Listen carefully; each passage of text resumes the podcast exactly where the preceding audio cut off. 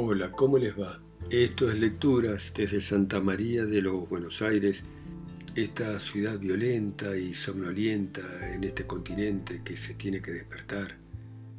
Y vamos a continuar leyendo Ceremonia Secreta de Marco de Nevi. Y continúa de esta manera. Transcurrieron varios meses. Las constelaciones giraron en los impávidos cielos a la primavera sucedió el verano. La señorita Leonides decía Cecilia, hijita, y ya no tenía la sensación de estar usando un lenguaje postizo. Cecilia exclamaba mamá, mamá, y la señorita Leonides ya no advertía debajo de ese llamado el hueco que antes lo dejaba bailando en el aire como una hoja seca, porque el espíritu también funda, como la carne más que la carne, sus propias filiaciones. Salían juntas de paseo, tomadas del brazo. Se sentaban en una mesita en la vereda de alguna confitería de la Avenida de Mayo, sorbían morosamente un refresco, miraban pasar a la gente o entraban en los cines de la valle, asistían al desfile de aquellas imágenes siempre demasiado veloces, salían como borrachas durante todo el día, comentaban lo que habían visto. Claro que conforme la señorita Leonides tenía ocasión de comprobarlo, a menudo Cecilia no captaba ni el carozo ni la corteza del espectáculo, pero ¿qué importaba? Se la veía tan feliz en su luneta, riéndose o chupando caramelos, juntas, siempre juntas. Ahora la señorita Leonides vestía de gris, de blanco, de azul. Las mejillas se le redondeaban. Había engordado. Se parecía más que nunca a Guirlanda Santos de hacía diez años, cuando Belena la vio por última vez en vida, y a su lado pulcra, obediente, una perla, la muñequita de cara de aldeana y gran peluca rubia traqueteaba denodadamente sobre sus piernecitas mecánicas. Señor, señor, rogaba la señorita Leonides, no me prives de esta felicidad. Tenía la casa como un espejo. El hedor a podredumbre y a medicamentos había sido aventado. Entre las dos preparaban arduos platos inéditos que después devoraban alegremente en la cocina. Festejaron Navidad con un banquete. La señorita Leonides, dando rienda suelta a fantasías mucho tiempo postergadas, decoró el comedor hasta volverlo irreconocible. Sobre la mesa desplegó una imponente orografía de golosinas. Tomaron champán. Se rieron a carcajadas. La señorita Leonides se puso a bailar sola y a arrojar besos a una imaginaria concurrencia. Como siempre terminó llorando. Señor, Señor, no me quites esta felicidad. Pero una inexorable rumbre atacaba ya toda aquella doradura. El rostro de Cecilia mostraba, así como una medalla muestra su anverso y su reverso, a ratos una infinita dicha y a ratos una sorda desesperación. Y como esas expresiones iban unidas a la sardónica sonrisita que no se le caía nunca de los labios, su fisonomía cobraba de pronto un tinte de astucia y de malicia, como la de esos emperadores romanos cuyo porte severo se contradice con la boca socarrona que parece dejar traslucir no sabe qué pérfido regocijo interior. Pero otras veces la medalla se vaciaba de ambos lados y en su sitio aparecía fugazmente el perfil de una niña que sola en la noche oye un ruido de pisadas que se acercan. Cada vez que esa patética niña tomaba el lugar de Cecilia, a la señorita Leonides se le oprimía el corazón. Dios mío, Dios mío, rogaba presa de una profunda congoja. Al culminar el verano, la señorita Leonides casi no conoció otra compañía que la de esa chiquilina aterrada que escuchaba un rumor de pasos. Era inútil que la tomara de las manos, que la estrechara contra su seno, que le dijera ya verás, ya verás, todo irá bien. ¿Qué es lo que iría bien? Cecilia estrujaba desesperadamente las manos que aprisionaban las suyas. El pánico de los ojos por un lado y la titilante sonrisita por el otro se acentuaban y como se separaban, gemía en una especie de bajido, tengo miedo, tengo miedo. Tal vez desde su sueño ella sabía lo que la señorita Leonides aún ignoraba desde el suyo Sabía que cuando las pisadas se detuviesen y el visitante llamara, ella debería despertar, saltar fuera del sueño y abrir una puerta y salir, y entonces la puerta se cerraría a sus espaldas y ella ya no podría volver a entrar. Sabía que el médico, un desconocido al que la señorita Leonides localizó gracias a una chapa de bronce, diría en un tono sentencioso y sumario, habrá que elegir entre la madre y el hijo, y que la señorita Leonides espantada balbucearía, pero doctor, ¿quién ha de decidirlo? ¿Mi hija? Oh querida, oh amada Leonides Arrufat, mi hija no está en condiciones de tomar una decisión así, usted ve. Veo, señora, veo, contestaría el médico, contrariado porque lo obligasen a dar explicaciones, pero a los dos no podremos salvarlos. Tal vez ella ya sabía lo que el médico tampoco sabía. Sabía que contrariamente a lo que afirmaría ese pedante, no habría nadie a quien salvar ni nadie a quien condenar. Y querría advertírselo a la señorita Leonides, pero no encontraría las palabras, no hallaría el modo de trasegar de una a otra realidad el agua subterránea de aquella premonición.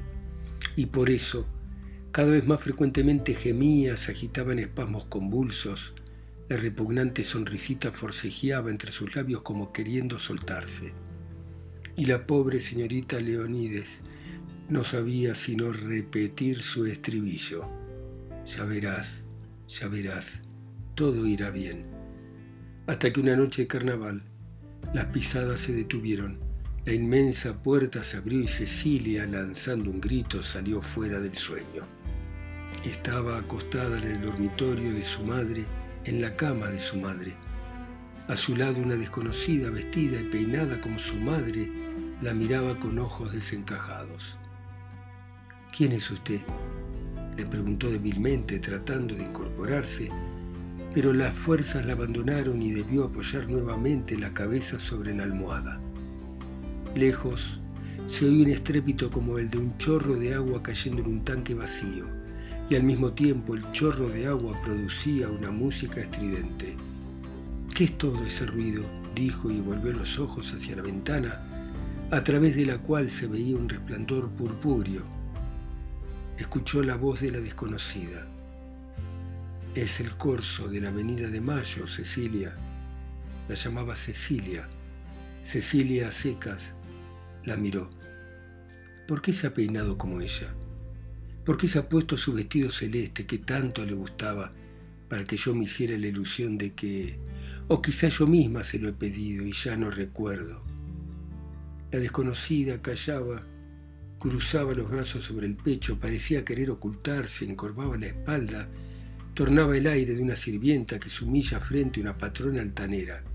Ya sé, usted es mi enfermera. He estado enferma todo este tiempo. Se llevó las manos al vientre. ¿Por qué tengo el cuerpo así hinchado? ¿Voy a tener un hijo? Súbitamente le pareció que penetraba en un paisaje familiar, lo reconocía. Todo seguía en su sitio y en ese paisaje aquella sombra dorada, aquella sombra temible, ¿dónde estaba? ¿Y Belena? Miró interrogativamente a la desconocida y la desconocida tartamudeó. No está, ya no vive más aquí. Belena, había algo con respecto a Belén, algo pendiente, pero no podía recordar. ¿A dónde ha ido? No lo sé, no lo sé, señorita. ¿Y Encarnación y Mercedes? La desconocida se apelotonaba aún más, se ovillaba, hundía la cabeza entre los hombros. Tampoco vienen más. El paisaje familiar, la sólida tierra bajo los pies y arriba el cielo como una promesa de eternidad, de golpe recordó. ¿Está usted enterada? dijo con una voz tan repentinamente adulta que la desconocida se sobresaltó y miró despavorida en derredor como si hubiese sospechado que era otra persona la que había hablado.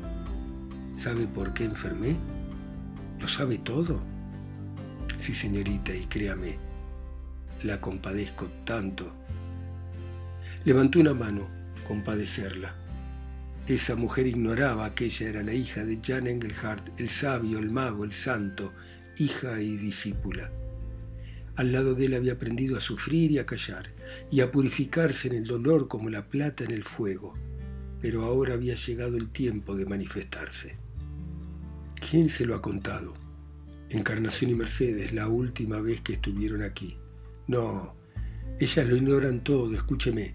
No quiero morirme sin que antes, señorita Cecilia, morir, sí, morir. Trozos de mampostería que caen al suelo como una costra seca y la almendra viva encendiéndose en la luz como un diamante. Sé que voy a morirme. Dispongo de poco tiempo y usted es la única persona que está a mi lado, escúcheme. La desconocida oyó este relato. Estaba sola. Belena había ido acompañada por Encarnación al consultorio de un médico. Imprevistamente tres hombres aparecieron en el comedor donde ella se encontraba doblando unos manteles. Eran jóvenes. Dos de ellos aparentaban tener no más de 20 años. El tercero, alto, moreno, frisaría en los 25. Vestían camperas de cuero, calzaban guantes. Uno la apuntaba con un revólver. Quiso gritar y la golpearon. La arrastraban a través de la casa, saqueaban la despensa, comían, bebían y fumaban. Luego la llevaron arriba. Parecían conocer perfectamente la disposición de las habitaciones. En su dormitorio, los dos más jóvenes le dijeron al otro, Che, te brindamos el espectáculo. El otro se rió y ellos se volvieron y la miraron. Luchaba, se defendía, clavaba los dientes en una mano enguantada. Después todo se desplomó. El techo, las paredes, la cama, la repisa con las muñecas se habían ido. La habían encerrado bajo llave y se habían ido. Los oía hablar, no, ella no, los oía su cabeza, pero su cabeza se le había desprendido del cuerpo, había rodado lejos por el suelo decapitada y suelta. Esa cabeza que ya no era suya había oído. Ahora que la tenía nuevamente sobre sus hombros, ahora sabía lo que entonces esa carroña guillotinada había escuchado. Los tres hombres hablaban en la habitación de su madre. Uno decía, miren, setenta libras esterlinas. Otro, ¿qué hora es? Otro, las cinco menos cinco. Belena dijo que hasta pasada las siete no iba a volver con la vieja. La misma voz agregaba, cuando vuelva y vea que me planté la primera parte de la fiesta y no le despaché a la prima, la bronca que se va a agarrar. El primero, che, ¿no te denunciará? El otro, si me denuncia, se denuncia, porque yo me quedé con la foto. Y que le explique a la policía por qué les dijo a las dos viejas que la había encontrado en un vestido de la piba, y que creía que era la foto de algún novio de la piba, y que estaba preocupada y hasta lloró y todo, y la foto del marido de ella, fallecido de muerte natural hace dos años. No, che, que me disculpe, pero yo con la sangre no. Siento privarla de la herencia de la prima que proyectaba disfrutar en mi honrosa compañía, pero me conformo con estas obras. El segundo, nosotros también. El tercero, se entiende, che, se entiende. En esto vamos todos per cápita, como les decía, yo con la sangre no. En cambio ella, qué temple. Pero estoy harto de esa mina, sin mencionar, por no ser guarango, que tiene 42 años, y yo, salvo error u omisión, 25. El primero Che, y la piba, el otro. ¿Qué pasa con la piba? El primero no hablará, el otro, que hable, ¿y qué va a decir? ¿Qué pista va a dar? No sé quién va a sospechar de nosotros y en todo caso, ya Belena se va a encargar de malograrle la estrategia porque sabe que si me pescan a mí, la pescan ella también, así que le va a convenir cuidarme la retaguardia y que se consuele con algún otro punto, porque lo que es a mí no me ve más el pelo. Todo eso lo había oído entonces su cabeza, pero ella no. Ella yacía mutilada en un rincón de su dormitorio, hasta que después no sabía cuánto tiempo la puerta se abrió y entraron Encarnación y Belena. Sobre su cuello se injertaba una cabeza artificial, una vibrátil cabeza de fetiche que se movía y hablaba por sí sola. Con ese autómata incrustado entre los hombros, ella ya no podía pensar ni razonar. Solo podía refugiarse en sus tibias entrañas insensibles, enroscarse como su propio feto, adormeterse en un profundo sueño mórbido donde Guirlanda Santos vivía. Y era de ese sueño del que acababa de despertar. Pero, ¿por qué la desconocida la miraba con una cara terrible, ¿Por qué salía precipitadamente del dormitorio? ¿Por qué enseguida volvía con una carta y le decía, señorita Cecilia, lea esto? Ella leía, querida Cecilia, acabo de conseguir que el lunes me den franco, así que podré ir, tuyo, Fabián. No comprendía, no comprendía nada. ¿Dónde encontró esta carta? En su cuarto, señorita. Pero si yo jamás la recibí, si no conozco a ningún Fabián. Los ojos de la desconocida no se soltaban de los suyos. Y esos ojos le estaban gritando una atroz revelación. Esos ojos tenían tatuado un nombre. Respiraba dificultosamente, la cabeza le daba vueltas, una fragorosa tempestad se fraguaba dentro de su vientre. Belena, pudo murmurar. La desconocida se inclinó sobre su rostro. ¿Dónde vive? No sé, no sé, pero búsquela, tráigamela. La desconocida parecía de piedra. Belena, repitieron los labios exangües de Cecilia. Belena. Un relámpago le estalló en los ojos. Ahora sería cuando la desconocida llamaría a aquel médico.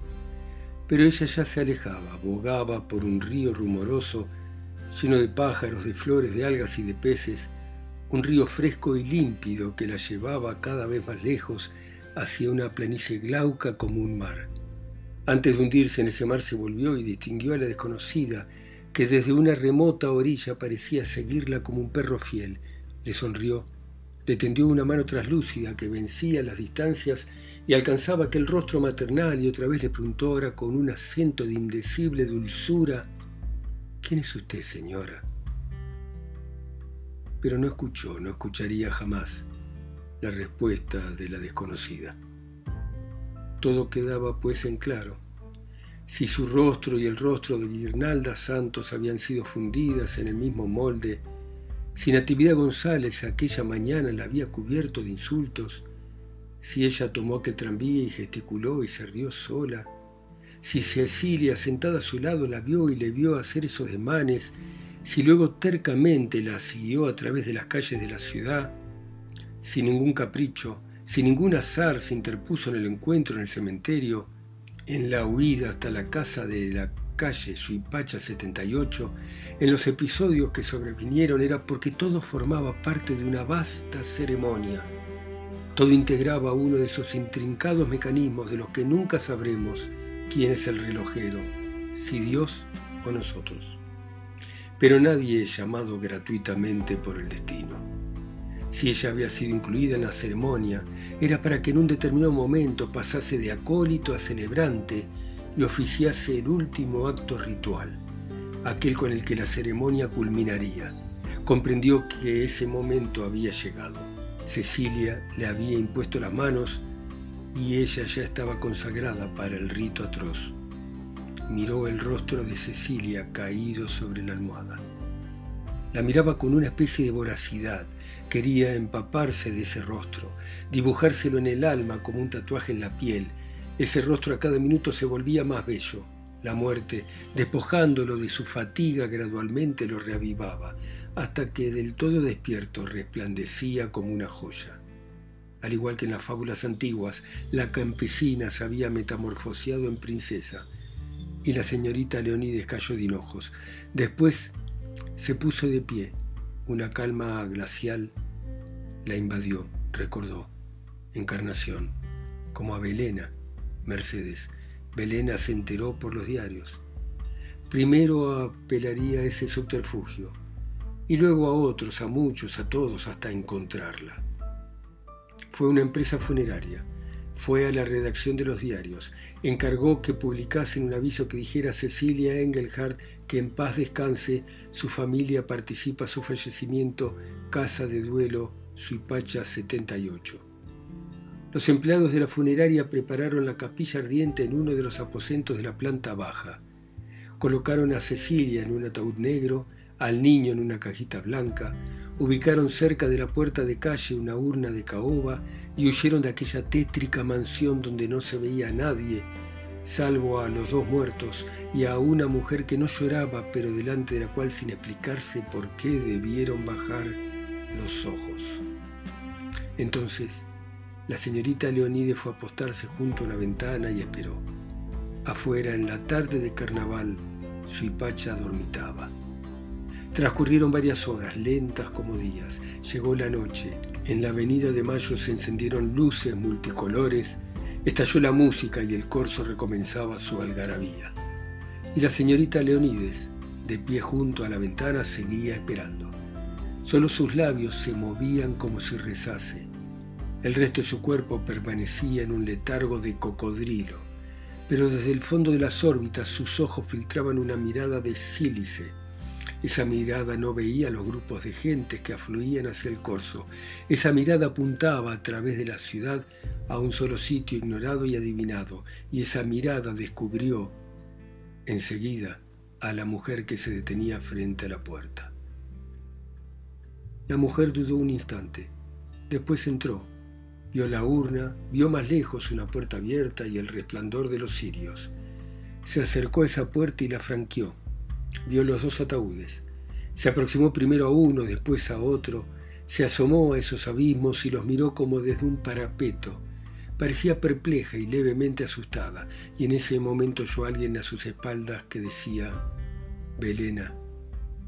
Se dio vuelta. Sus espléndidos ojos, de borde firmemente diseñados, se dilataron de estupor. Iba a gritar cuando sintió como si entre los pechos se le hubiera reventado una llaga y un líquido ardiente y ceroso le corriera por la piel. Un repentino sopor la poseyó, quiso mover la cabeza, quiso agitar un brazo, liberarse de ese sueño absurdo que la vencía, pero no lo logró y cayó pesadamente entre el alborozado parpadeo de los pabilos. Entonces, la señorita Leonides se irguió. Una gota de sudor le corría por el pómulo, se la enjugó maquinalmente con la mano que le temblaba convulsamente, miró por última vez a Cecilia, le sonrió y salió. En el dormitorio de Guirnalda Santos, depositó el estilete sobre la repisa de los libros.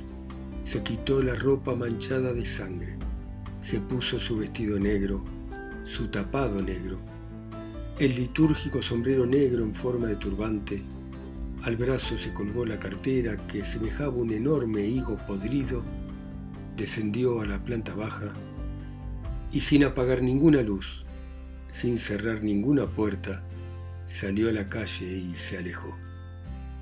Un grupo de enmascarados la saludó haciendo restallar la seca risa lúgubre de las matracas. Bueno, muy bien.